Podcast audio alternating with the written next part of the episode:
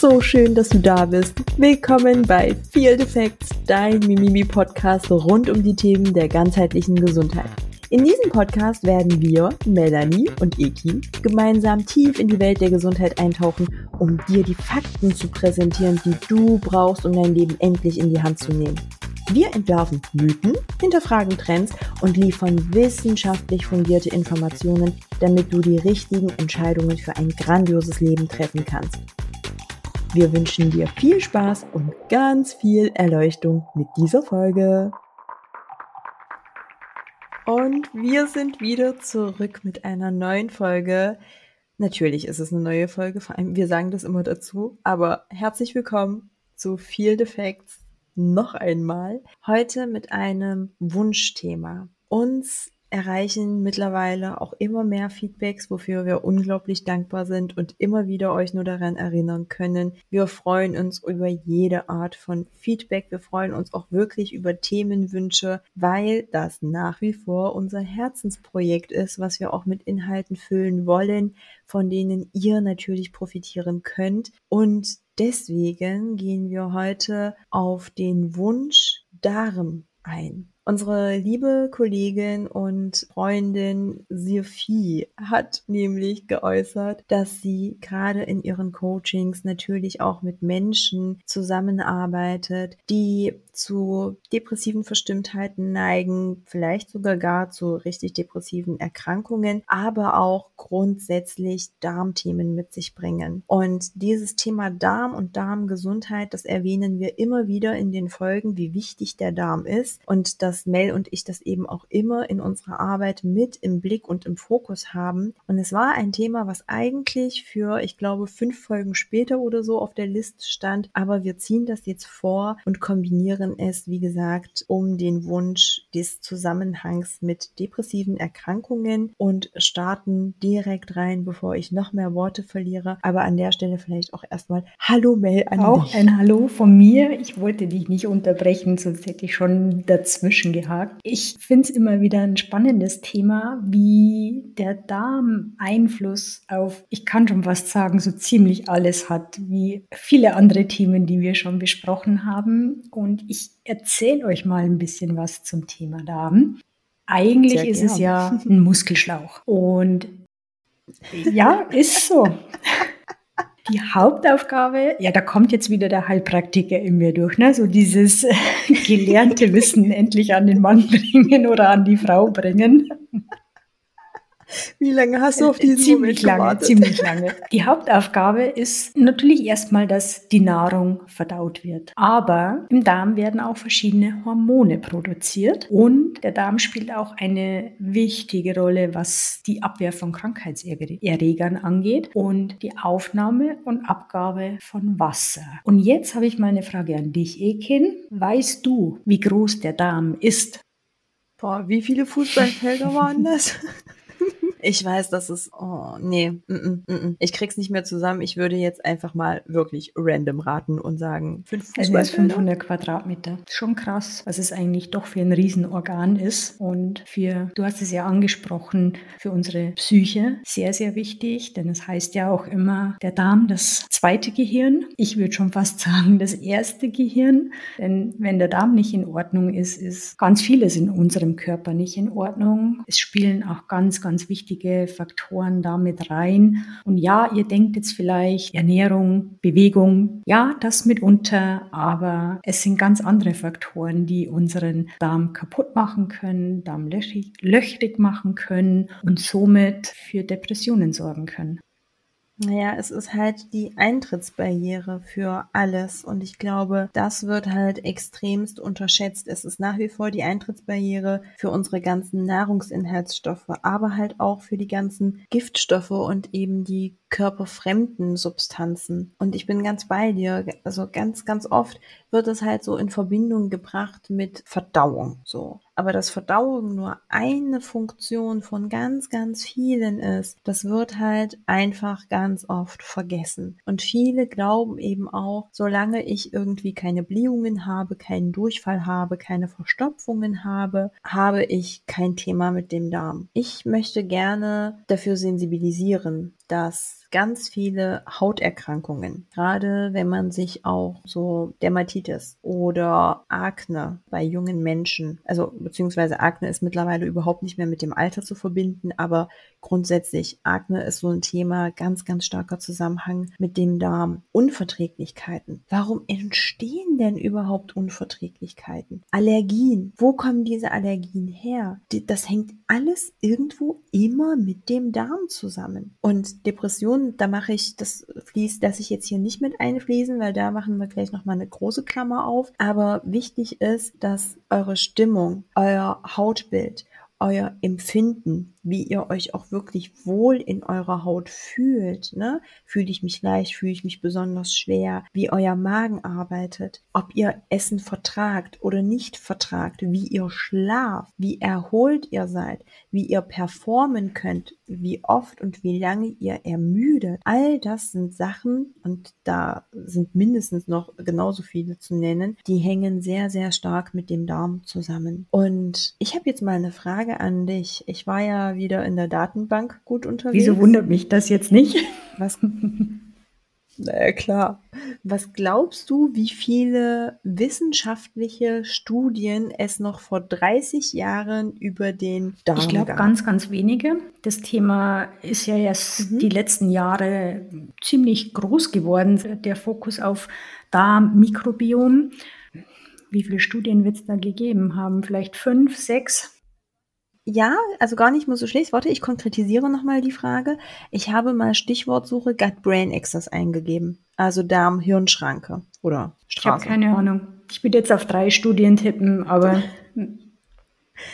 aber tatsächlich gar nicht so weit weg. Es sind sage und schreibe 14 Treffer. Und wenn wir den Filter tatsächlich auf die letzten Jahre setzen, wie viele Treffer gibt die es da? Die letzten Jahre meinst du jetzt die letzten fünf, die letzten zehn? Die letzten zwischen fünf. 50 und 60. Mehr. Krass. Ja, da hat sich einiges mhm. getan. Das es wird, es hat wird immer wieder kommuniziert. Getan. Ja. es tut sich auch. Genau. Und ich bin super froh darüber, ich habe das eingegeben, weil ich ein paar Studien wirklich auch raussuchen wollte, die ich hier direkt mit erwähnen kann, wenn es eben um den Zusammenhang zwischen depressiven Erkrankungen und Darmgesundheit ging. Und da habe ich einfach mal Gut-Brain Access eingegeben und siehe da, wenn ich den Filter auf wirklich mal vor zwei, äh, vor zwei sage ich schon, von 1990 setze, dann bist du bei 14 Treffern und wenn du wirklich einfach mal den Filter auf die letzten 10 Jahre oder so sogar beschränkst oder 15 Jahre waren das sogar, die ich da eingegeben habe, kommst du bei knapp 4000 Artikeln raus. Also das ist richtig krass, was sich da im Laufe der Zeit tut und das ist verdammt gut so. Und das ist aber auch auf der anderen Seite die Erklärung dafür, warum wir heute 2023 mittlerweile an einem Punkt angekommen sind, wo nahezu in keinem medizinischen Fachgebiet die Wichtigkeit von dem Darm nicht erkannt ist. Jeder Arzt weiß mittlerweile, wie wichtig die Darmgesundheit ist, wie sehr das aber eben in der entsprechenden Anamnese, Diagnose, Therapie berücksichtigt wird. Das ist nochmal ein anderes Paar Schüchen, aber wir sind auf jeden Fall auf einem sehr, sehr guten Weg. Und wenn du hier erstmal an der Stelle nicht dazwischen haken möchtest, würde ich direkt mit dem Thema Depression Macht direkt weiter zum Darm einsteigen. Also ich habe, wie gesagt, in der Vorbereitung ein bisschen recherchiert, um euch ein paar Studien zu nennen, aber bevor wir direkt wieder auf diese faktenbasierte oder die Evidenz zurückgehen, ist es, glaube ich, ganz, ganz wichtig, dass die Menschen verstehen, dass es ganz viele verschiedene Arten von Depressionen und depressiven Verstimmtheiten gibt. Grundsätzlich unterscheiden wir eine Launigkeit oder Stimmungsschwankung und eine depressive Verstimmtheit sehr, sehr stark von einer wirklich diagnostizierten Depression. Und auch unter der diagnostizierten Depression gibt es wieder ganz viele verschiedene Unterkategorien oder verschiedene äh, Arten. Wir haben auf der einen Seite je nach Sprach- oder Aussprache die Major- oder Major-Depression. Wir haben die psychotische Depression, die ist den meistens, die ist meistens den Menschen ein Begriff. Und die psychotische Depression, die ist halt beispielsweise ganz klassisch nach ICD-10 eine schwere depressive Episode mit zusätzlichen Symptomen wie eben Halluzination, Wahnideen, psychomotorischer Hemmung oder oder oder. Wir haben die ähm, pränatale und postnatale Depression die einige Frauen auch kennen werden. Vielleicht haben es auch einige Männer eben in der Phase mit begleiten dürfen, die in der Schwangerschaft auftritt. Und die Anzahl ist gar nicht so gering, weil es gibt wirklich 10 bis 15 Prozent an ähm, aufgenommenen, also an, an Daten, die wir kennen, wo Frauen eben nach ihrer Schwangerschaft beispielsweise an dieser postnatal oder auch patal genannt Depression wirklich leiden. Und wenn wir es wirklich jetzt so in dieser Schwere gerade ähm, reingehen wollen, dann geht es auch ganz klar in Richtung bipolare Störungen, ne, wo die Stimmungen zwischen zwei äh, entgegengesetzten Extremen eben schwankt. Also es gibt so diese extremen Hochphasen in dieser Manie und dann aber eben auch wieder dieses andere überschwänglich, extrem aktiv, reizbar, sprunghaft, unruhig. Also auch das ist natürlich eine depressive Erkrankung, aber eben auch zyklotyme Störungen etc. Also es gibt da eine ganze Handvoll, also es sind jetzt keine Milliarden an Diagnosen, aber es gibt eine gute Handvoll an äh, unterschiedlichen Depressionen und auch verschiedene Art und Weisen an Therapie.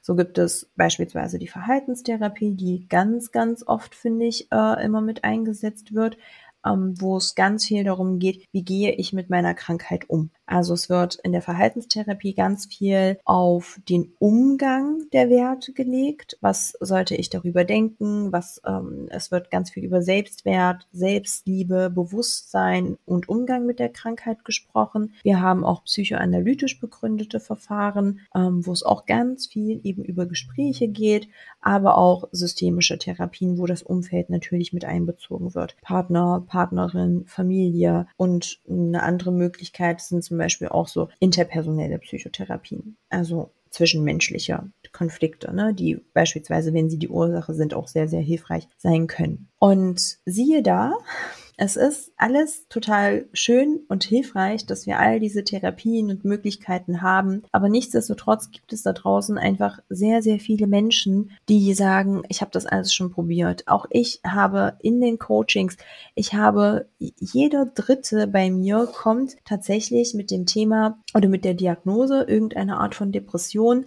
Ganz viele nehmen bei mir auch wirklich irgendwelche Antidepressiva und es geht ihnen soweit ganz gut, dass sie halt ähm, beispielsweise nicht in sich in, solchen extremen Schüben oder ja doch, ich möchte es mal Schübe nennen, sich befinden, so dass sie grundsätzlich relativ gut mit der Krankheit umgehen können, weil sie auch in der Vergangenheit sehr, sehr viel Therapie bekommen haben. Meistens ist es Verhaltenstherapie und Gesprächstherapie, aber sie wissen halt auch, es ist nicht gut. Es geht mir nicht gut. Ich kann halt dir nicht heute sagen, ob ich 20 Uhr mit dir essen gehe, weil ich 20 Uhr und ich weiß, wie es mir geht. Ich kann meinen Urlaub für nächste Woche nicht planen, wenn ich keine Rücktrittsversicherung habe. Und das sind so Dinge, das ist noch human. Es geht ja bis hin zu ganz, ganz schlimmen Gedanken. Also von mein Leben hat keinen Sinn und alles, was ich tue, ist für die Katz. Ich will das alles nicht mehr und das sind ganz extreme Fälle, die natürlich in extrem professionelle Hände gehören. Und lasst es euch gesagt sein, wenn ihr zu solchen Personen gehört oder jemanden kennt, dann seid ihr die helfende Hand, seid der besonders achtsam, geht in Richtung wirklich professionelle Therapie, sucht euch hier bei diesen Erkrankungen auch wirklich gute Psychotherapeuten. Ganz oft ist es hier mit einem Psychologen nicht getan. Es braucht eine Psychotherapie. Aber für alles andere, ne, wenn es in Richtung geht, ach Mensch, ich habe hier schon wieder Depressionen und ich habe hier irgendein Medikament verordnet bekommen oder ich nehme hier die Medikamente seit ein paar Jahren und irgendwie ist es okay, aber es ist nicht gut oder gar ich bin ständig depressiv verstimmt oder ich leide unter Stimmungsschwankungen. Was alles von ganz einfach bis hochkomplex gemeinsam haben, ist, dass leider, leider, leider in all diesen Therapien der Darm keine Aufmerksamkeit bekommt oder ganz, ganz wenig Aufmerksamkeit bekommt. Um euch einmal natürlich auch hier wieder mit der Wissenschaft zu ernähren, nenne ich es jetzt mal, habe ich mal in die Datenbank reingeschaut, wie denn die aktuelle Studienlage so ist und habe hier bewusst, um jetzt nicht irgendwie Studien von vor drei Jahren oder so rauszukramen, einfach nur in das letzte Jahr geblickt und in die signifikanten Ergebnisse, die wir haben. Mel und ich arbeiten wie schon mehrfach erwähnt, immer wieder sehr extrem mit dem Darm im Coaching oder haben das immer mit im Blick, schon alleine aufgrund der Säule Ernährung und Nährstoffe. Aber wenn wir hier konkret in die Depression reinschauen, haben wir ganz klar in den letzten Monaten, ich will gar nicht mal ein Jahr sagen, sondern wirklich in den letzten Monaten zwei sehr, sehr große Meta-Analysen gehabt, die ganz viel signifikant beweisen konnten mit positiven Effekten.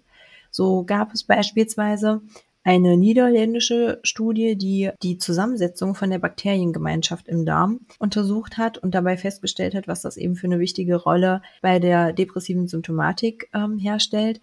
So unterscheiden die zum einen ähm, in dieser Mikrobellensignatur ähm, und haben, also das ist erstmal so Punkt Nummer eins, und haben hierfür verschiedene ethnische Gruppen untersucht, weil jeder auch hier wieder eine andere Mikrobiomzusammensetzung hat. Und vielleicht an der Stelle nochmal, also wenn wir vom Mikrobiom reden, dann reden wir von der Bakteriendiversität, die in eurem Darm existiert. Also wir haben quasi ganz also der, unser Mikrobiom sitzt nicht nur im Darm, wir haben auch auf der Haut ein Mikrobiom, wir haben, es gibt ein Mikrobiom des Auges, es gibt ein äh, Mikrobiom äh, unserer Mundschleimhaut, also alles hat eine, oder der Scheide, ne, es, alles hat eine eigene Mikrobiom oder einen eigenen Mikrobiom. Und hier reden wir aber, wenn wir von Mikrobiom sprechen, spezifisch nur vom Darm. Und das ist auch der bekannteste, der größte und mit, ich sag jetzt mal wirklich der wichtigste. Hier wurde über alle ethnische Gruppen hinweg wirklich festgestellt, dass es eine spezifische mikrobielle, mikrobielle Signatur in dieser Bakteriendiversität gibt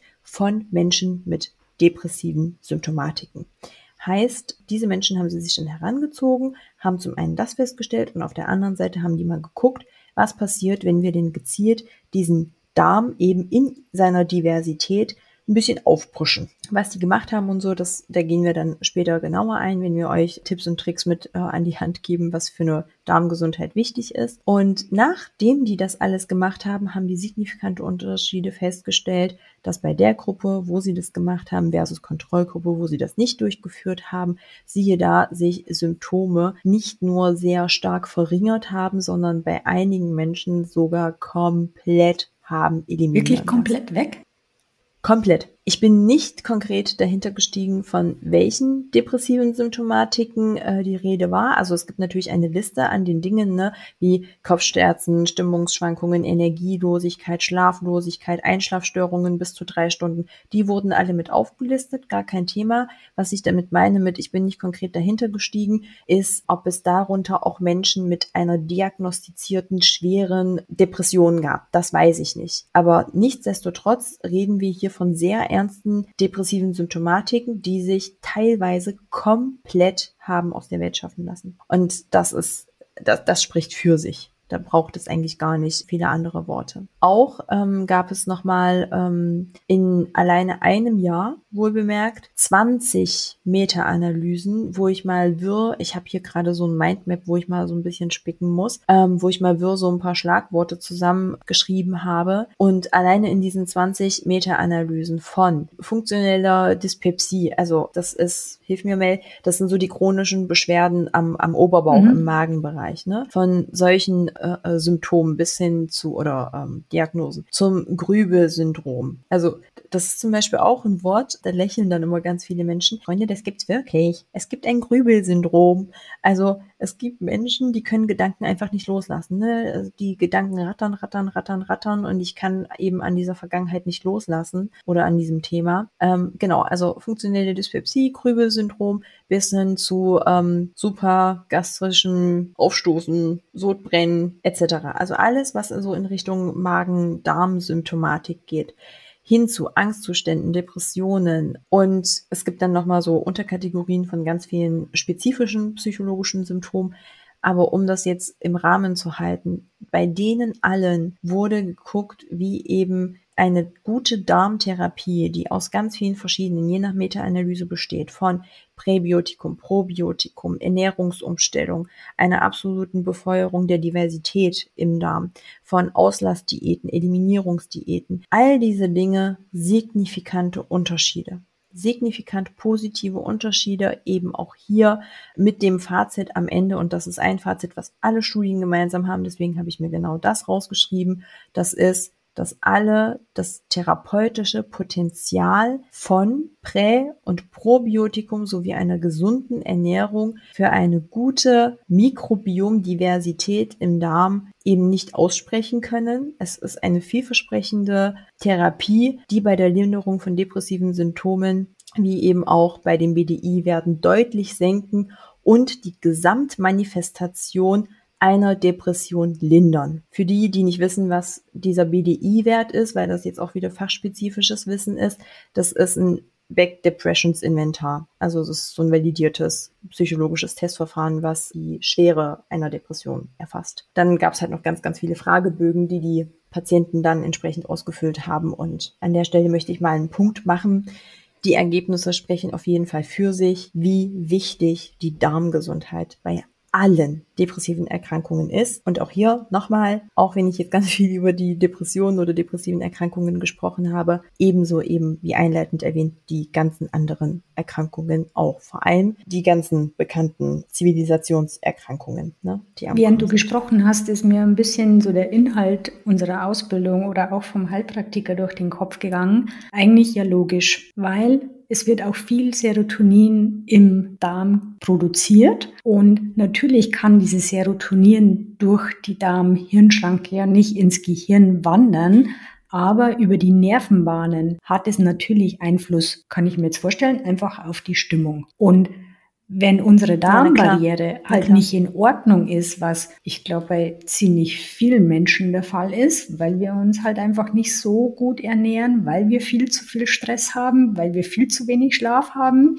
kann kann ich mir das wirklich vorstellen, ne, dass diese Tight Junctions, Tight Junctions die Barriere aufmachen, dadurch natürlich gewisse Stoffe reinkommen, die nicht rein sollen. Dadurch einfach, ja, die, die Serotoninproduktion oder auch äh, noch viele Hormone, die ja auch für, für die Stimmung verantwortlich sind, einfach nicht in dem Maß produziert werden können, wie sie sollen und dadurch natürlich auch diese depressiven Verstimmungen, egal in welcher Form, zustande kommen. Ist auf jeden Fall eine Theorie und ein ganz wichtiger Punkt. Zwei Sachen dazu. Zum einen gerne kurz, was sind Tight Junctions? Äh, Tight Junction, ich kann dieses Wort nicht aussprechen. Zungenbrechen. Diese Tight ne? Junctions halten eigentlich die Darmbarriere zusammen. Und durch schlechte Ernährung geht diese Darmbarriere auf und diese Tight Junctions lassen dann natürlich äh, schlechte Stoffe einfach durch.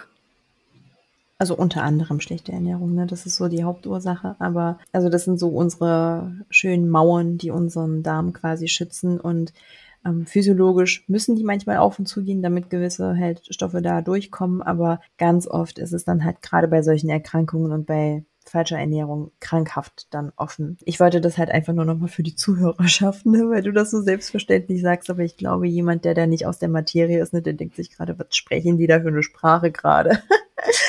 Genau. Und die zweite Anmerkung ist, ja, wir haben auf jeden Fall dieses, dieses Thema mit, dass da ähm, einige Sachen eben auch über die Nervenbahn äh, dahin kommen. Aber so richtig, also wenn wir jetzt rein auf die Wissenschaft gucken, ist das tatsächlich nicht bewiesen. Also wir sehen hier nicht ganz klar, was ist Henne oder was ist Ei. Es lassen sich natürlich ganz viele Theorien und Thesen ableiten, so nach dem Motto, jemand, dem es halt natürlich gesundheitlich vor allem, aber auch psychisch nicht gut genug geht, der hat natürlich auch nicht im Fokus, sich total vielseitig und sehr bewusst und gesund zu ernähren. Ne? Der ist vielleicht froh, wenn der Pizzabote gerade mal überhaupt was zu essen bringt. Aber so richtig beweisen können wir das halt nicht, ne? Oder ist es vielleicht andersrum? Ist vielleicht wirklich ein Stück weit Genetik Epigenetik, auch das, was wir vom Immunsystem her schon bei der Geburt beispielsweise, auch hier, ich will keinen Riesenfass aufmachen, aber wenn ich per Kaiserschnitt auf die Welt gekommen bin, habe ich auch wieder ein anderes Mikrobiom. Auch das wissen wir ganz klar aus der Studienlage, dass vielleicht zuerst der Darm der, der Trigger war und dadurch dann überhaupt diese psychosomatischen Symptome entstanden sind. Das ist nicht ganz klar, spielt aber am Ende, finde ich, das ist meine persönliche Meinung, auch überhaupt keine Rolle. Weil Fakt ist, ich muss an beiden Stellschrauben gleichzeitig arbeiten und eine alleinige Arbeit bringt mich hier halt nicht zum Ziel. Aber das ist Jetzt meine hätte Meinung. ich da mal eine Frage, Ekin, weil du bist ja hier so unser Darm, unsere Darmspezialistin.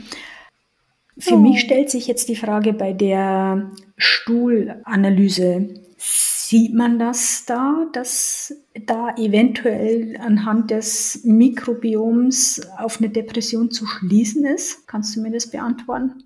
Du siehst auf jeden Fall Disbalancen definitiv. Also du siehst in einer Stuhlanalyse, je nachdem wie ausführlich sie gemacht wird, aber wenn wir jetzt wirklich von, von einer sehr, sehr ausführlichen Stuhlanalyse sprechen, dann sehen wir insbesondere anhand der guten Bakterien, die wir ja besonders viel eigentlich in unserem Darm haben wollen, also das sind meistens so die ganzen Milchsäurebakterien und so, ähm, also die Bifidos und Lactobacillen, das sind so die primären äh, Sachen die den meisten vielleicht noch ein Begriff sein sollten, alles andere werden die meisten nicht kennen, an denen sehen wir sehr, sehr gut, wie verschoben das Ganze ist. Also, dass die besonders wenig sind, muss natürlich nicht per se für eine Depression oder für eine depressive Erkrankung stecken, äh, stehen, aber wenn wir dann tiefer reingehen und eben auch in die einzelnen Bakterien reinschauen, wenn es um Hefen geht, um Pilzen geht, um den pH-Wert geht, also auch der Darm-pH, der ist auch eine sehr, sehr also der spielt überhaupt die wichtigste Rolle und gibt uns eben als erstes so ein Anzeichen, was da gegebenermaßen ähm, außer Balance sein könnte. Der ist nämlich meistens nicht so sauer, wie wir ihn sauer haben wollen.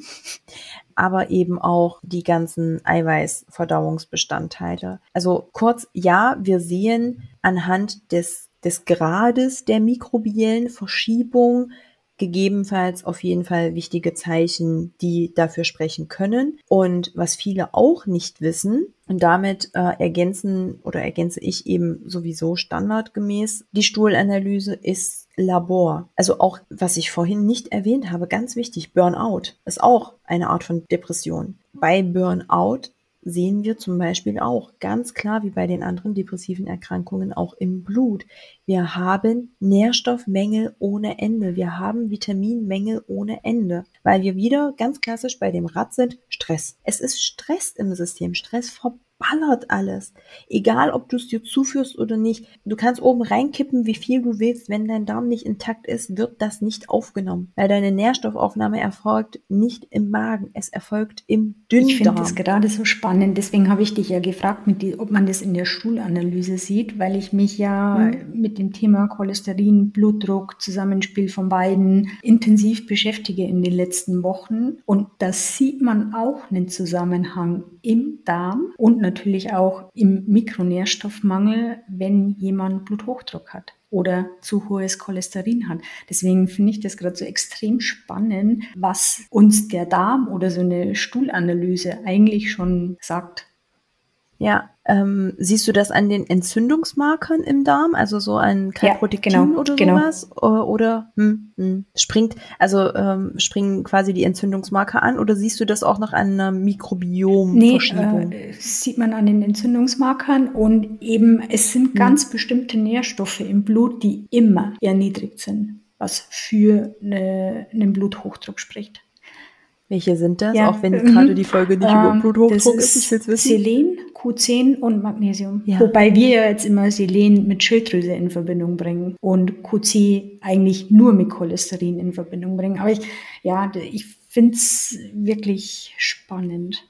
Mhm. Spannend, spannend. Ja, beruhigt mich aber auf der anderen Seite. Ich hatte letztes Jahr jemanden mit Bluthochdruck und äh, da habe ich auch Q10 ohne Ende reingeballert, aber tatsächlich eher aufgrund der Mängel. Also jetzt nicht intuitiv, ne, sondern ganz starker Q10-Mangel. Ganz stark. Aber also ist halt krass. auch wieder stressbedingt. Aber ist ja äh, Thema Darm ja. ist ja auch wieder Stress ein, ein Riesenthema, nicht nur die Ernährung. Jetzt habe ich noch eine andere Frage zu dem Thema Darm mit. Ich mache ja ganz oft bei meinen Coaches, die ja mit so Darmgeschichten kommen, mache ich ja ganz gerne eine Darmsanierung. Jetzt stellt mhm. sich für mich die Frage mit diesem ganzen Pro- und Präbiotika. Es das heißt ja immer, es ist ja gut für unsere Darmbakterien und für unseren Darm und ist ja so gesund, aber es kann ja auch ein Schuss nach hinten sein. Total, total. Du möchtest wissen, ähm, ob das gut ist? Ja, genau. Ja, Schön, dass du meine Gedanken lesen kannst.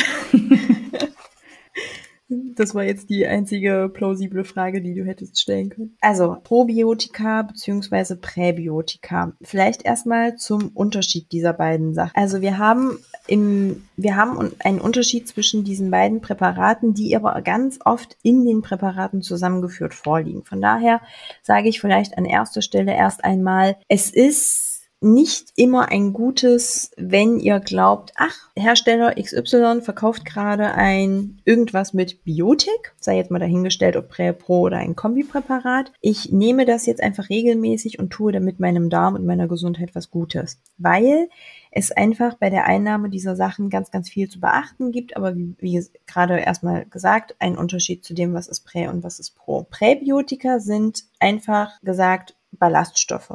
Das ist das, was unseren guten Darmbakterien ein Futter gibt. Also das könnt ihr euch vorstellen wie ein gutes Düngermittel. Also wenn wir eine besonders schöne grüne Wiese haben wollen, wo alles blüht und gedeiht, dann ähm, muss ich mich natürlich auch so ein bisschen drum kümmern und ich sollte mich auch besonders vorher gut drum kümmern, bevor halt Schnee, Sturm und Regen und Überflut kommt. Heißt, das ist das, was ich in meinen Darm gebe, wenn ich äh, eine gute Diversität habe, um die guten Bakterien zu füttern, damit die sich vermehren und ihre Arbeit sehr, sehr gut vollbringen können und damit eben auch stärker im Vergleich zu den schlechten Darmbakterien sind. Und wichtig ist auch immer zu wissen, wir haben immer beides. Und das ist verdammt wichtig. Wir Menschen sind auch übrigens die Spezies, die überhaupt eine so krasse Vielfalt an Bakterien überhaupt hat. Also eigentlich sind wir ein pures Bakterium, so um es mal auf den Punkt zu bringen. Und Probiotikum wiederum, das sind die direkten lebenden Bakterien, die wir in den Darm geben. Gibt es in Kapselform, gibt es in Tropfenform und je nachdem, ne, komme ich gleich drauf, worauf ähm, es da ankommt. Und die können wir halt nehmen, um direkt die Bakterien im Darm anzusiedeln. Herausforderung bei der ganzen Sache ist, es ist nicht so, dass sich, dass sich die Bakterien dort ansiedeln und dann ihr Leben lang einfach dort verweilen, weil, wie gesagt, ich muss mich halt auch um die kümmern. Wenn die nicht gut gefüttert werden, dann sterben die halt aus und die haben halt gar nicht so eine lange Lebenszeit oder Halbwertszeit, nennen wie wir wollen. Heißt, wenn ich so eine Probiotikkur mache, Probiotik, also direkte Darmbakterien, dann habe ich die vielleicht zwei, drei Wochen und wenn ich das Präparat absetze, dann ist eigentlich auch schon wieder innerhalb von Tagen und maximal Wochen alles wieder rausgeschwemmt. Außer ich tue eben parallel ganz viel für die Fütterung dieser, damit die sich schön vermehren können. Aber sorge auch parallel dafür, dass die Schlechten sich nicht auch noch parallel vermehren. Also es gibt ganz viele Sachen zu beachten, worauf es da ankommt. Und bei den Präparaten ist es meistens so, dass nicht darauf geachtet wird, aus welchem Material besteht die Kapsel. Das heißt, ich muss an erster Stelle erstmal gucken, dass ich die vor allem bei Probiotikum, die lebenden Bakterienstämme überhaupt überlebend in den Darm bekomme und sie nicht schon im Magen beispielsweise aufgelöst werden. Ich habe das Problem, dass die Angaben auf den Präparaten oder auf den Produktherstellerseiten nicht richtig, nicht laborgeprüft sind. Das heißt, ganz oft ist nicht das drinne, was drin sein sollte. Nächstes Problem. Es gibt so, so, so viele Arten an Prä- und Probiotikum, dass ich hier nicht immer konkret wissen kann, welche Kombination ist sinnvoll und welche nicht. Es gibt Hersteller, die kombinieren drei Bakterien, wo ich mir denke, okay, da bin ich viel besser dran, wenn ich einfach eine Gurke esse. Also da ist wirklich nichts drinne. Das ist rausgeschmissenes Geld und gerade diese Präparate, die sind sehr teuer. Also da ist wirklich, wenn wir jetzt mal so vergleichsweise von Zink, Eisen oder so oder Magnesium sprechen, das ist noch human. Alles, was in Richtung Darm geht, ist wirklich teuer. Und das hat aber seine Gründe, warum das so teuer ist. Gerade die guten Produkte. Und deswegen ist es hier verdammt wichtig. Laborprüfanalysen. Am besten sind die Bakterien wirklich mit Nummern angegeben. Also die Bakterien, die haben so, so fünfstellige, teilweise achtstellige Codes hinter ihren Namen. Und das ist wichtig, dass die Codes, also diese Nummerierung direkt mit angegeben ist. Es ist wichtig, dass ich bewusst darauf achte, dass ich nicht irgendein Bakterium da reinstreue, sondern deswegen eben idealerweise mit Stuhlanalysen.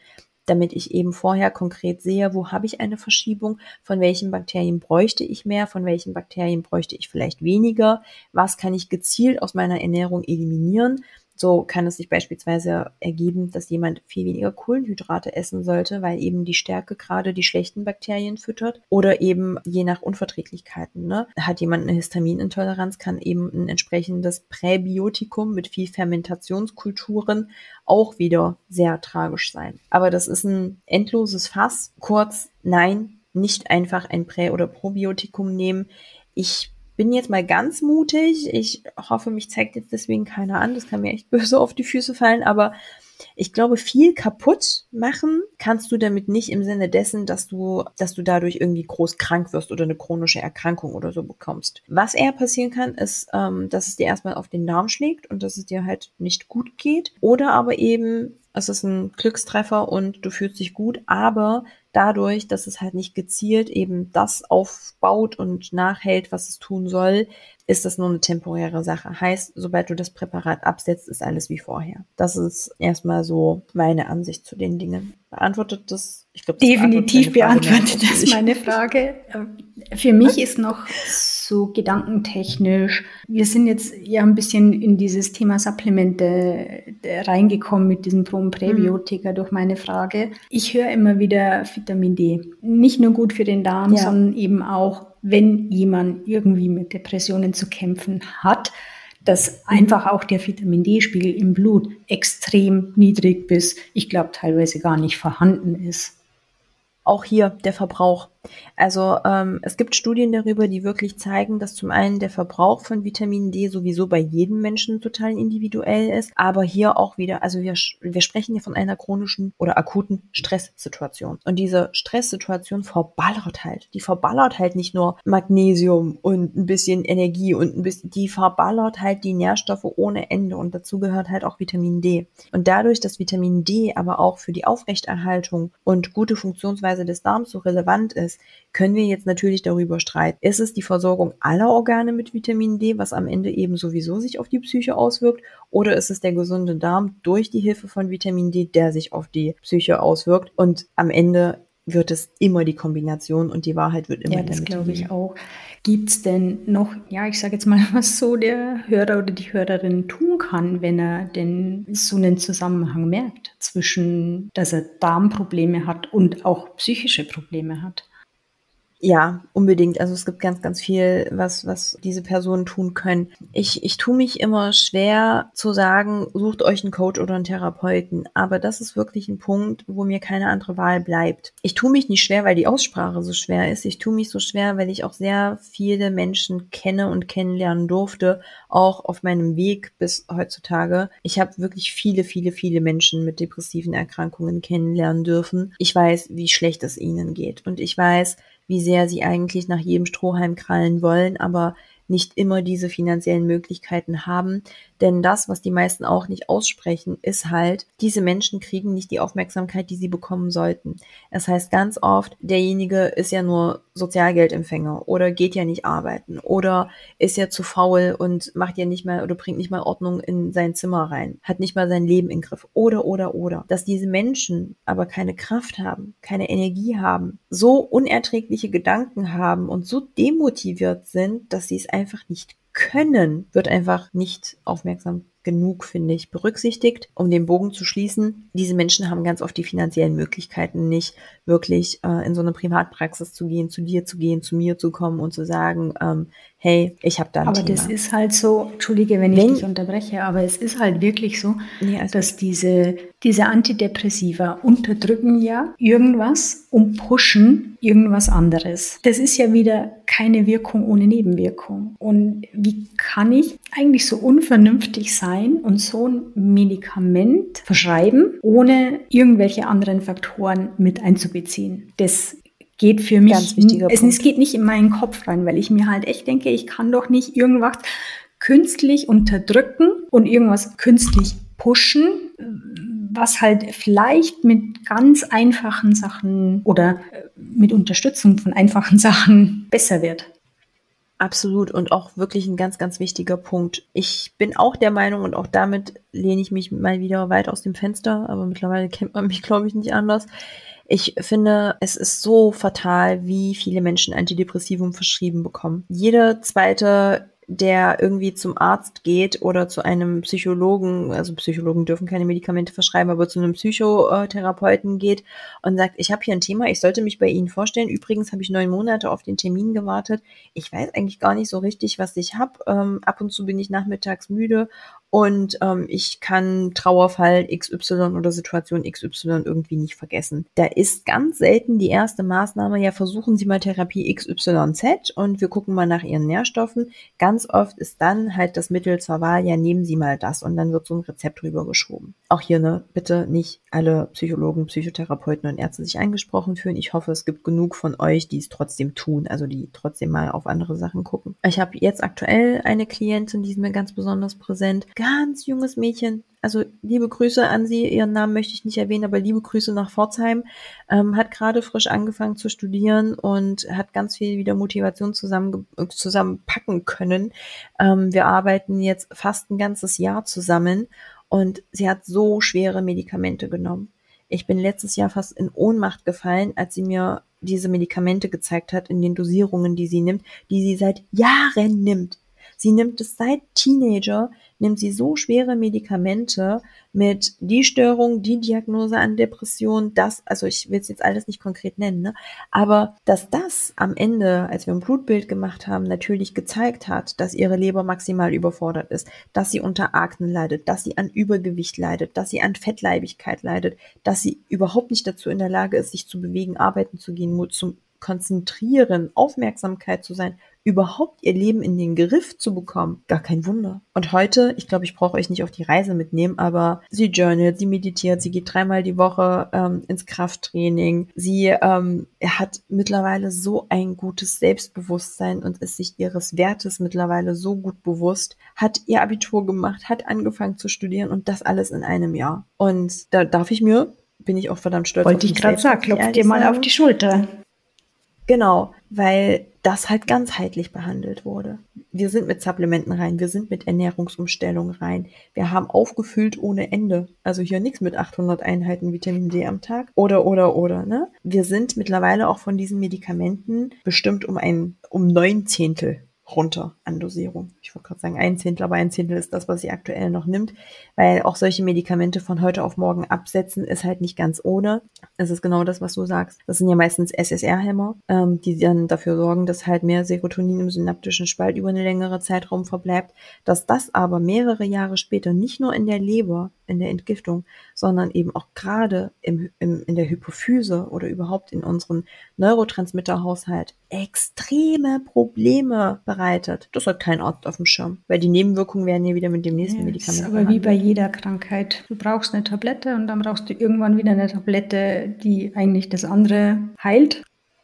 Jetzt, ja, klar. Weil wir gerade bei Medikamenten sind, jetzt ist ja auch nicht unumstritten oder äh, ist jetzt auch falsch ausgedrückt, ist, man sagt ja auch immer, Antibiotika schädigt auch den Darm. Das ist ja definitiv mm. so und ist mm. Fakt. Da brauchen wir nicht um den heißen Brei rumreden.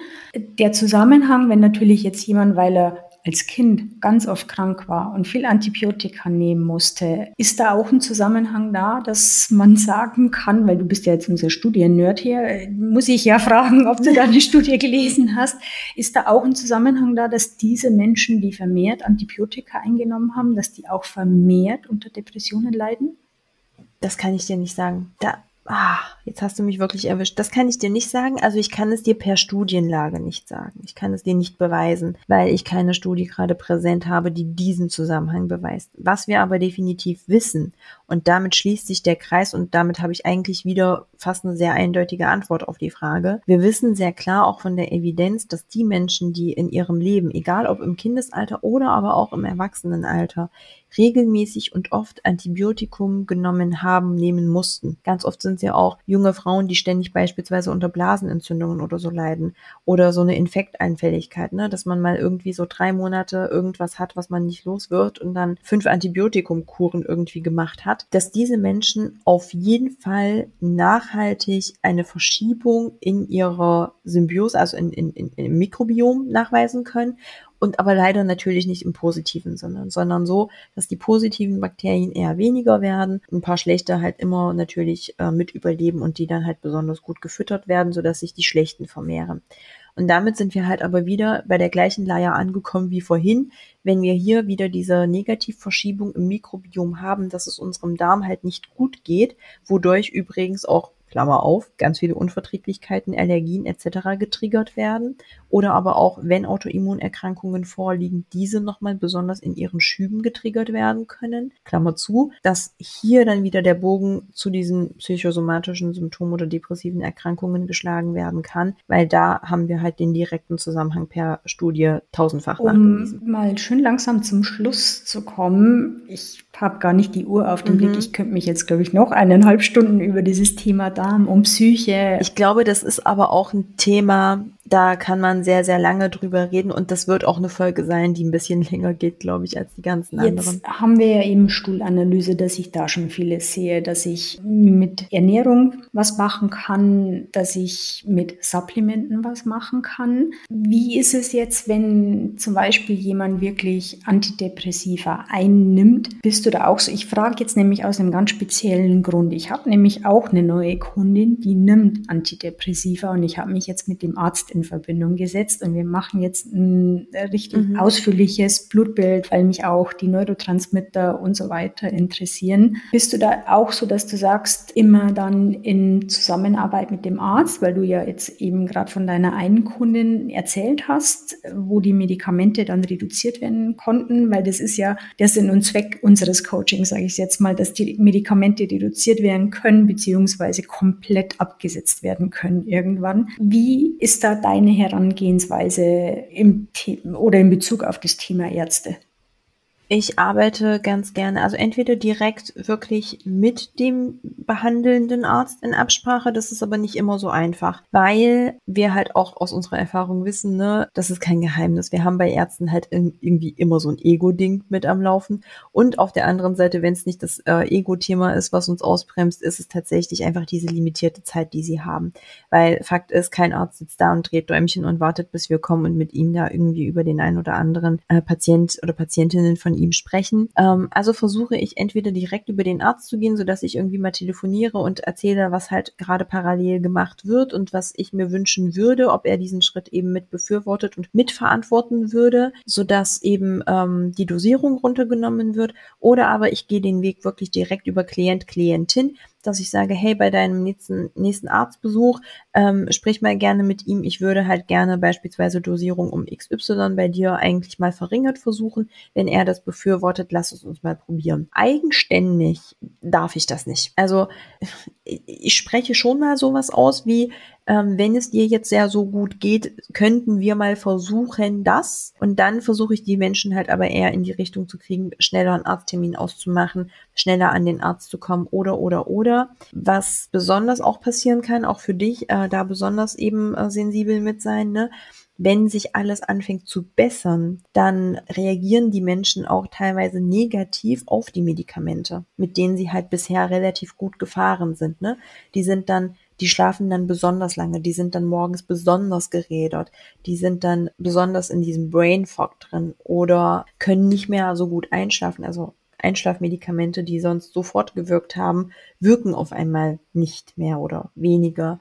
Das sind dann halt auch Anzeichen, dass eigentlich was den Anschein macht, als würde es nicht gut laufen, gerade Dinge ins Rollen kommen, wodurch die Dosierung vielleicht mal überdacht werden sollte und verringert werden sollte. Jetzt ist ja für mich aus unserem Gespräch eigentlich ein Punkt rausgekommen, dass man halt sagt, bitte versuchen, den Darm so gesund wie möglich zu halten, das Mikrobiom so gesund wie möglich zu halten, die Darmbarriere so gesund wie möglich zu halten, um gar nicht erst vielleicht in so ein Burnout, in eine Depression, in eine andere Erkrankung in diese Richtung reinzurutschen. Ich weiß, es ist einfacher gesagt als getan. Auf jeden Fall. Und ähm, also diese Erkrankungen sind auf jeden Fall multifaktoriell.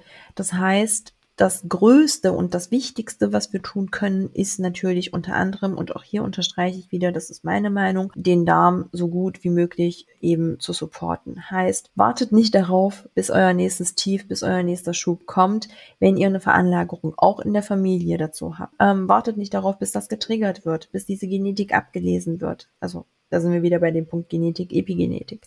Wartet nicht darauf, bis ähm, euer Job so krass eskaliert, dass ihr nicht mehr 10, sondern 18 Stunden am Tag arbeiten müsst und der Burnout ähm, wirklich erst in drei oder fünf Monaten oder Jahren eintritt. Prävention ist immer besser als kurativ das Ganze anzugehen. Egal wo du stehst, kümmere dich gut um deinen Darm, allein aus dem präventiven Gedanken. Das andere ist natürlich betrachte, und das ist O-Ton in jeder Folge betrachtet das Ganze immer ganzheitlich. Ja, tu was für deinen Darm, aber tu auch was für deinen Kopf. Tu auch was für deinen Körper, weil auch für den Darm ist dein Schlaf wichtig. Also, ne, wenn wir, ich glaube, das, das spoilern wir jetzt mal, wir reden jetzt fast eine Stunde. Ich glaube, wir machen noch mal eine separate Folge zu, wie kann ich was Gutes meinem Darm tun, weil das wird definitiv auch noch mal viel werden, ähm, so dass das hier nicht mehr reinpasst. Aber auch hier genau Schlaf, das wollte ich sagen. Wenn es darum geht, was ist denn gut für meinen Darm, ne? Da geht es natürlich wieder um Ernährung, um die einzelnen bestimmten Stoffe, Schlaf, Nährstoffe, Bewegung. Also es ist immer multifaktoriell. Und zu sagen, kümmere dich um deinen Darm, heißt aber immer, kümmere dich um dein Mindset, kümmere dich um deine Bewegung, kümmere dich um deinen Schlaf, kümmere dich um den Stress. Und deswegen können wir es, genauso wie du es gerade gesagt hast, ja, sagen, kümmere dich um einen guten Sehr schöne Worte. Das ist wieder so dieser ganzheitliche Ansatz und ich musste jetzt gerade so lachen, während du gesprochen hast, weil halt wieder dieses dieses Thema Schlaf und dieses Thema Stress, was uns, glaube ich, jede Folge irgendwie begleitet oder eigentlich die ganze Gesundheit begleitet. Wenn man es eben, wie du gesagt hast, ganzheitlich ja. betrachtest, betrachtet, dann ist es essentiell. Und habe ich jetzt mal den Faden verloren, was ich eigentlich sagen wollte? Das schneiden wir nicht raus.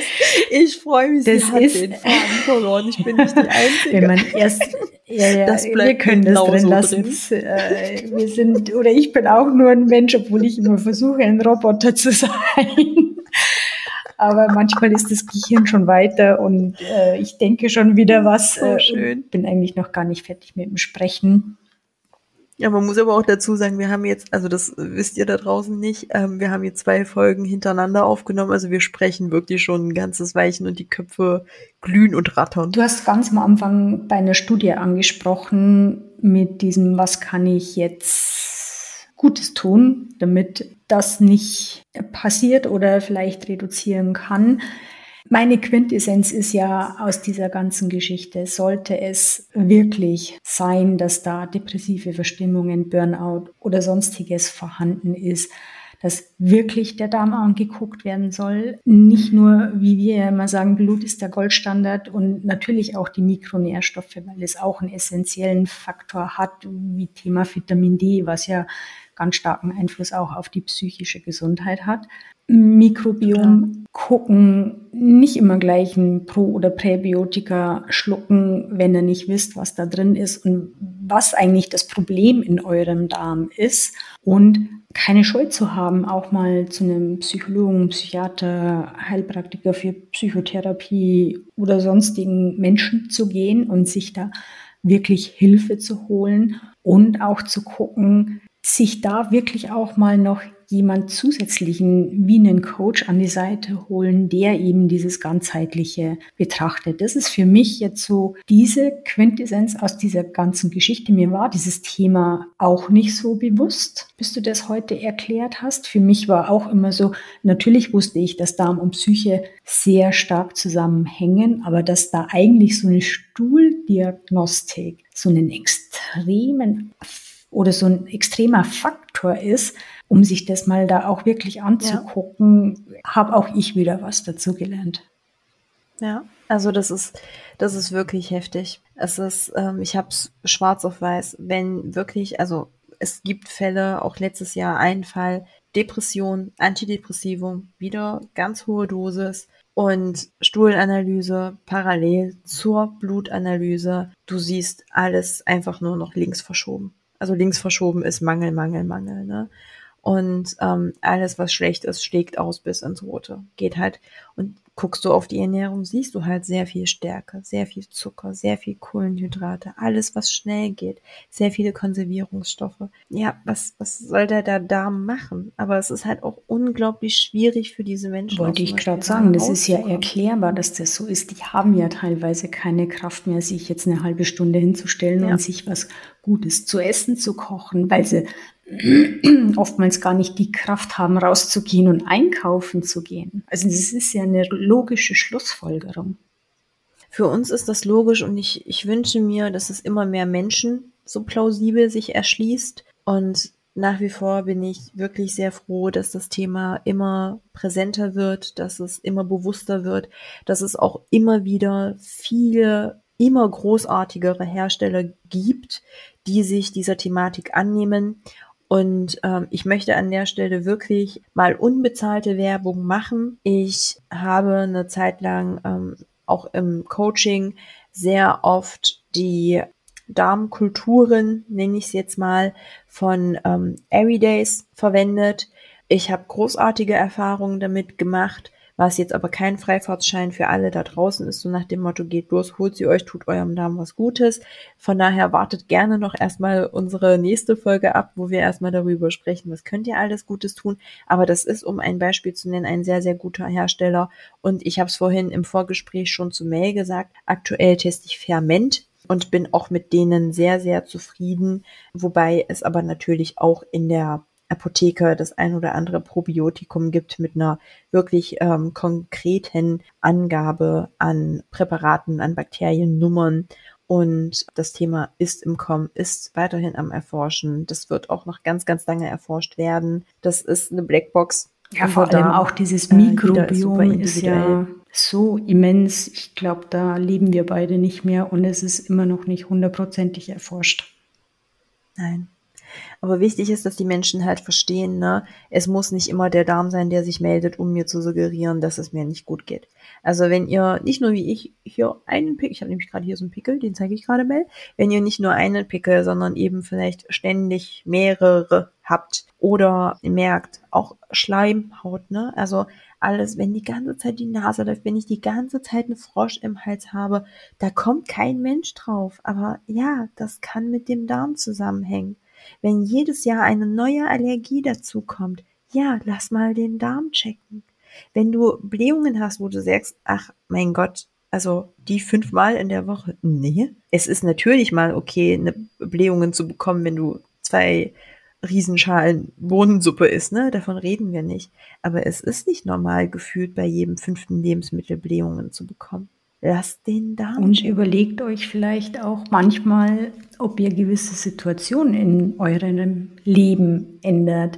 Und ich spreche hier nicht von Ernährung. Mir ging es nämlich vor ein paar Jahren so. Ich hatte immer extreme Bauchschmerzen morgens, wenn ich aufgewacht bin, bis sich dann mal rausgestellt hat, dass mir der Job keinen Spaß gemacht hat. Ich habe, ja. es ist wirklich unglaublich, ich habe gekündigt und am nächsten Morgen waren meine Bauchschmerzen weg. Aber das hat so lange gedauert, bis ich das realisiert habe, dass meine Magenbeschwerden eigentlich von meinem Job kamen. Und äh, Spaß gemacht, äh, muss ich jetzt äh, ein bisschen revidieren. Mir, mir hat der Job Spaß gemacht, aber es hat halt einfach irgendwie dieses ganze Zusammenspiel nicht gepasst. Und sei es einfach nur auch eine Unterforderung im Job, kann solche Symptome auslösen. Und das ist der beste Beweis dafür, dass es eben keine Evidenz braucht, um zu beweisen, dass Gehirn und Darm zusammenhängen. So, nein, es braucht keine Evidenz. Es ist halt auch alleine damit getan, wenn ich ehrlich zu mir bin. Stress verursacht halt immer genau diese Reaktion. Heißt, also jeder kennt wahrscheinlich die Situation, ne? Bei jedem natürlich anders, aber kurz vor einer Prüfung. Warum rennen denn die meisten kurz vor der Prüfung noch dreimal auf Toilette, weil sie Durchfall bekommen? Oder ähm, wenn ich besonders ne, so einen schweren Trauerfall oder so in der Familie habe, was ja auch wieder ein Stress ist.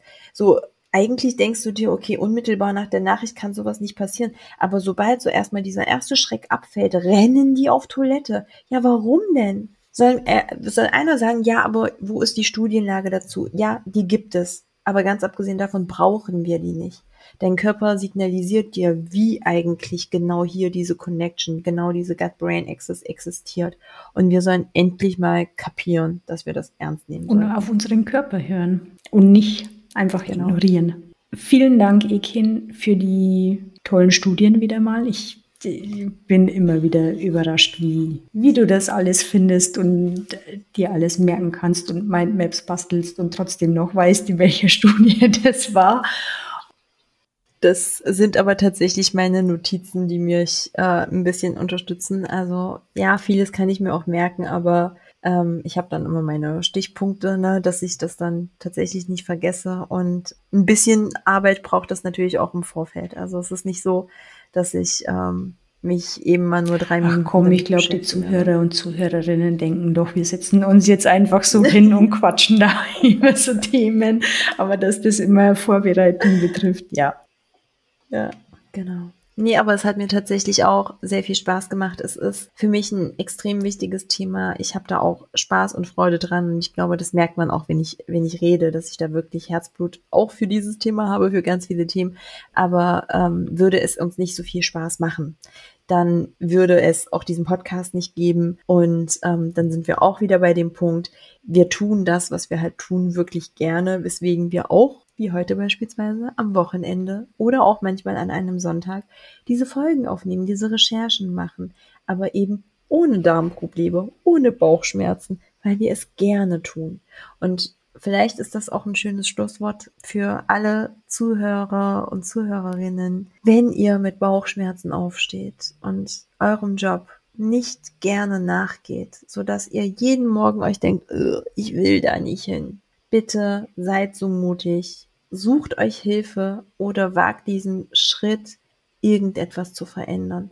Dein Leben ist viel zu schön, dein Leben ist viel zu kostbar, deine Gesundheit ist viel zu kostbar, als dass du einer Sache nachgehst, die dir nicht dient. In allen Facetten. Du bist viel zu wertvoll dafür. Ich hoffe, dir hat die heutige Folge, die etwas länger ging, gefallen, denkt bitte an die 5-Sterne-Bewertung und lasst uns eure Gedanken und Kommentare zu diesem Thema hier. Wir würden uns freuen, darüber zu lesen und kontaktiert uns auch gerne auf unseren anderen Kanälen. Egal, wann ihr den Podcast hört, wir wünschen euch ganz viel Spaß damit. Bis zur nächsten Folge. Bis zur nächsten Folge.